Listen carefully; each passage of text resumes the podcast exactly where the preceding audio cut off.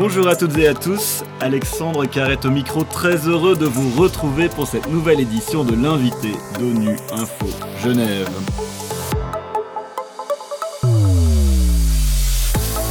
Coup de projecteur dans cette émission sur le droit au développement, même si la déclaration sur le droit au développement adoptée en 1986 par l'Assemblée générale dispose que ce droit est un droit de l'homme inaliénable, sa mise en œuvre reste très compliquée avec un clivage très important entre les pays occidentaux et les pays du Sud. Au Conseil des droits de l'homme, cette opposition se fait ressentir à chaque fois que la question du droit au développement est à l'ordre du jour, avec une absence remarquée de certains pays dans les dialogues ou leur opposition à toute résolution qui y fait référence. C'est dans ce contexte que le Conseil a décidé de créer le mécanisme d'experts sur les droits au développement en 2019.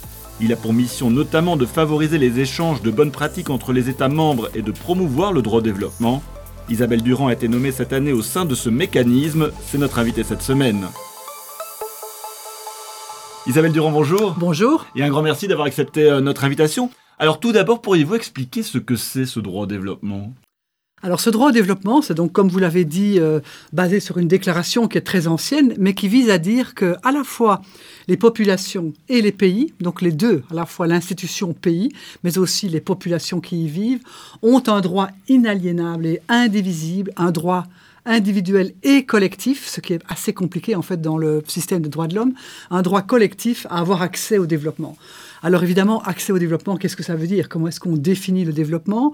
Donc il y a évidemment une série de paramètres pour les définir, des paramètres chiffrés, des paramètres qualitatifs, euh, euh, mais en tout cas, l'idée d'avoir un droit est quelque chose qui euh, anime énormément de pays, même si Certains sont demandeurs qu'on fasse à cet égard un traité, un traité qui sera, comme on dit en anglais, legally binding, donc qui sera, légalement liant, qui obligera à, à instaurer ce droit au développement.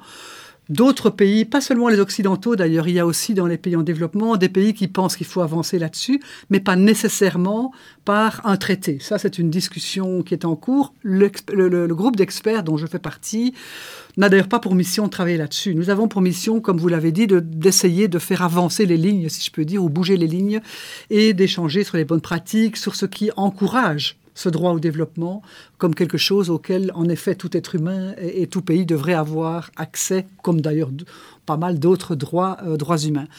Donc voilà, on est là pour euh, apporter de la matière en fonction de nos, expériences. Et dans ce groupe, ce mécanisme d'experts, nous venons de régions différentes du monde.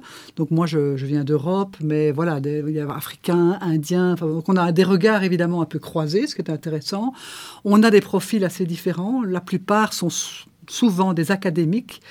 Moi, je ne suis pas du tout une académique. Je, viens plutôt du monde politique et du monde des Nations Unies. Et donc, je trouve que c'est assez intéressant d'avoir des approches croisées et d'essayer alors, de par nos contacts avec les, missions, avec les ONG, avec les acteurs du développement, d'essayer de mettre en évidence qu'est-ce qui marche et qu'est-ce qui ne marche pas, ou qu'est-ce qui influence euh, euh, finalement le fait que ce droit au développement progressivement se réalise, même sans traiter sans, sans, préjudice de savoir s'il y aura un jour un traité.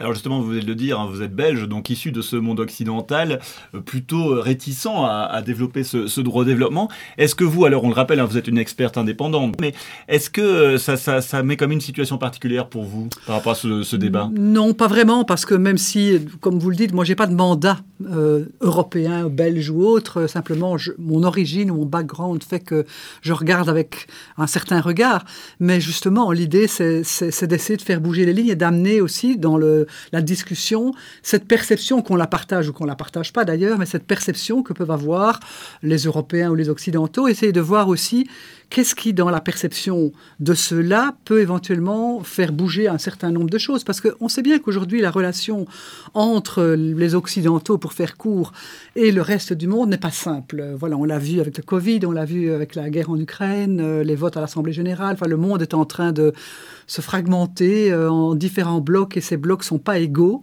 Et je trouve que on sent bien que des choses bougent et que peut-être que sur certains points, il est possible de construire bien sûr des petites alliances ou des alliances provisoires sur des sujets intermédiaires.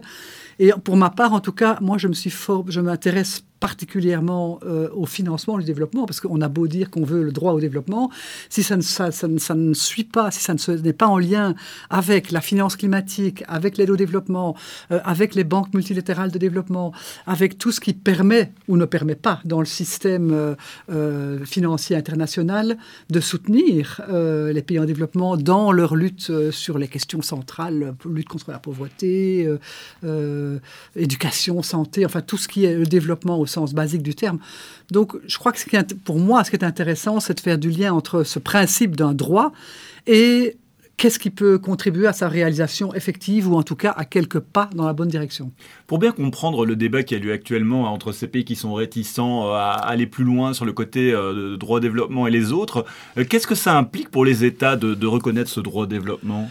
Mais évidemment, pour ceux qui en bénéficieraient, parce qu'ils ont un grand besoin de développement beaucoup plus grand que des pays qui sont d'un niveau de développement plus élevé, pour eux c'est important parce que euh, ce droit au développement pourrait créer une sorte d'obligation euh, des autres de contribuer à leur développement. Et à l'inverse, pour ceux qui sont euh, les éventuels débiteurs, euh, ils ne sont pas vraiment demandeurs qu'on crée une obligation.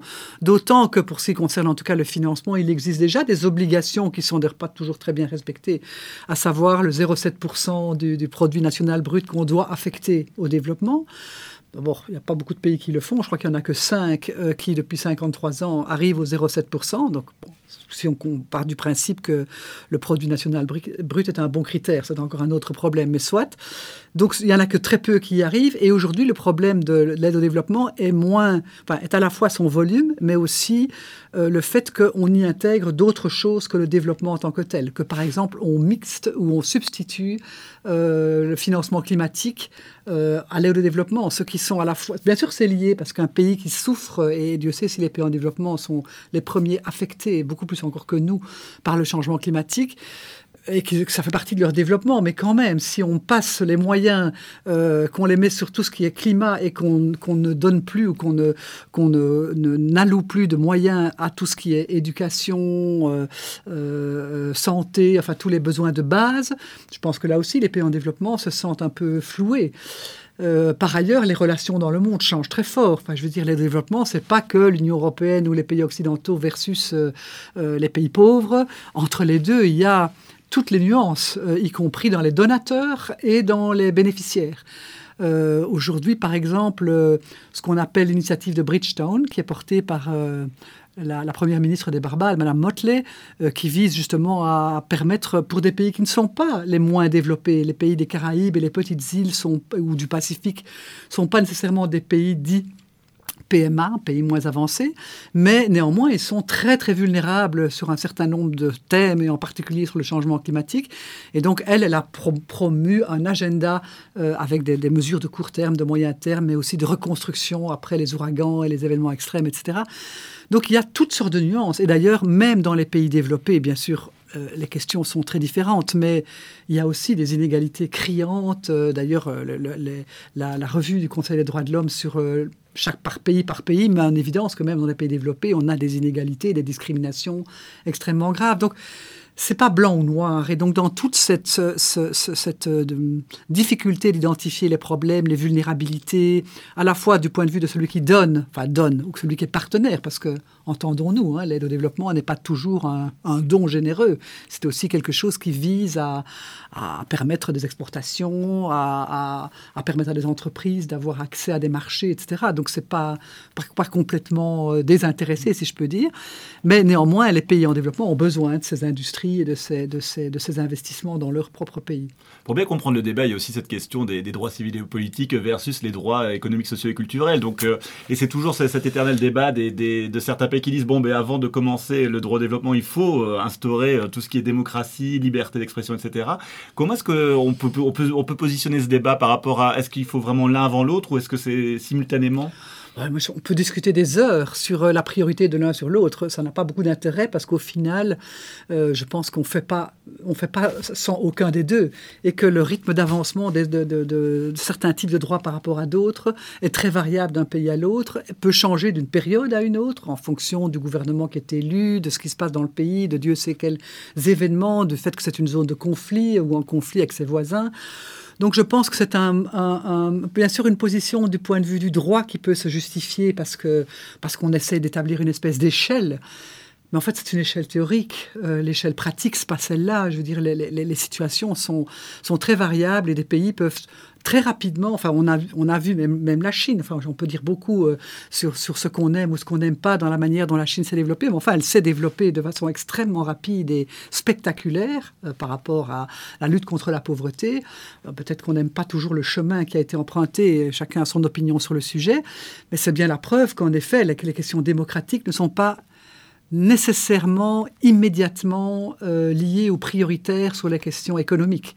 Et je pense à l'inverse que la, collaboration économique régionale est de nature à améliorer potentiellement euh, ou peut améliorer potentiellement les, relations ou l'évolution démocratique parce que on donne à la société civile, euh, aux acteurs du privé une plus grande place parce que on travaille à promouvoir un certain nombre de d'outils économiques qui qui sont moins suspects que les questions démocratiques, qui apparaissent moins politiques. Mais en fait, c'est très politique euh, et ça peut très fort influencer la politique.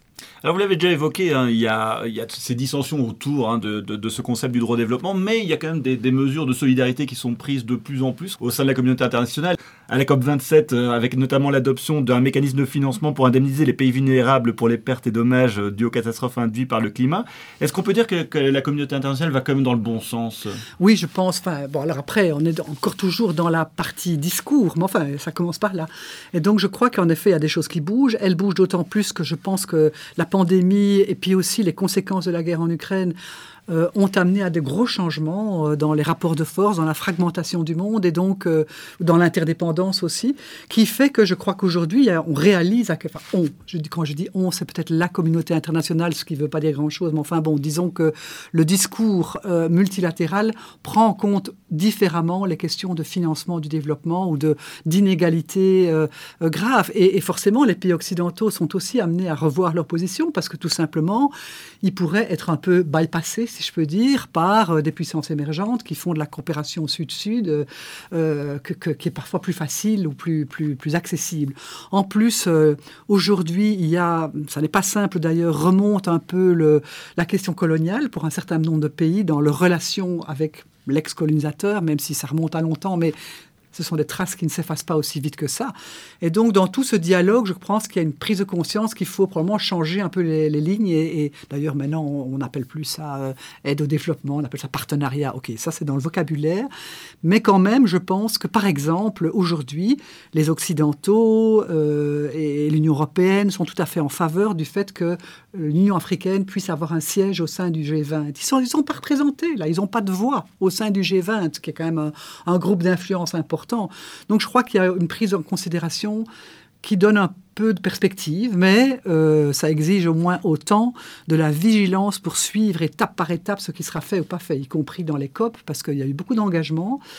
Il y a trois semaines, un mois, il y avait ce grand forum à Paris sur euh, le financement et donc euh, le président Macron a conclu, je dirais, les, travaux par une série d'engagements et d'avancées. D'accord, très bien, mais donc maintenant il faut que chacun, chaque fonction de là où on se trouve, qu'on suive ça de très très très près pour que ces engagements soient objectivement réalisés. Dernière question, euh, le dernier rapport du, mécanisme d'experts, euh, vous n'y étiez pas encore, mais porté sur, euh, sur le racisme et le, et le développement.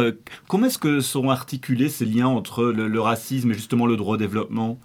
Mais immanquablement, le racisme naît euh, des inégalités, des différences, des histoires aussi passées, euh, des tensions entre, entre euh, des groupes de population. elles ne sont pas toujours raciales au sens de la race, mais ça peut être aussi un racisme d'une autre nature. Et donc, ça contribue évidemment à freiner le droit au développement, parce que des groupes minoritaires n'ont pas accès, pas accès ni à des, pas, à des soins de santé, à des services et autres. Donc, il y a évidemment un lien. Mais dès qu'on parle de droit au développement, on touche à tout. On touche au racisme, on touche aux discriminations, on touche à la technologie et à la science, on, touche à tout, absolument à tout. Donc, c'est un sujet sur lequel on doit, nous aussi, entre experts, essayer d'être un peu, comment je vais dire, pragmatique pour que les rapports que nous remettons soient des rapports qui ne tombent pas comme ça euh, du ciel, mais soient en lien avec un débat qui est dans, plus ou moins dans l'actualité et qui fournit aux États membres ou aux membres du Conseil des droits de l'homme de la matière intéressante et de la matière qui ne soit pas nécessairement une répétition de ce qui existe dans tous les autres rapports que les Nations Unies fournissent, et il y en a beaucoup. Et donc il faut, il faut vraiment essayer de choisir ce qui euh, est pertinent dans l'agenda des deux ou trois années qui viennent. On sait bien qu'on travaille sur du moyen et long terme et pas sur du court terme. Isabelle Durand, un grand merci d'avoir accepté de répondre à mes questions. Je rappelle que vous êtes experte au sein du mécanisme d'experts sur le droit au développement. Et c'est la fin de cette édition et la réalisation de ce podcast. Il y avait François Soubiguerre, Adrien Coulon à la préparation. L'actualité des Nations Unies continue sur notre site web ungeneva.org et sur le compte Twitter en français ONU Genève. À très bientôt.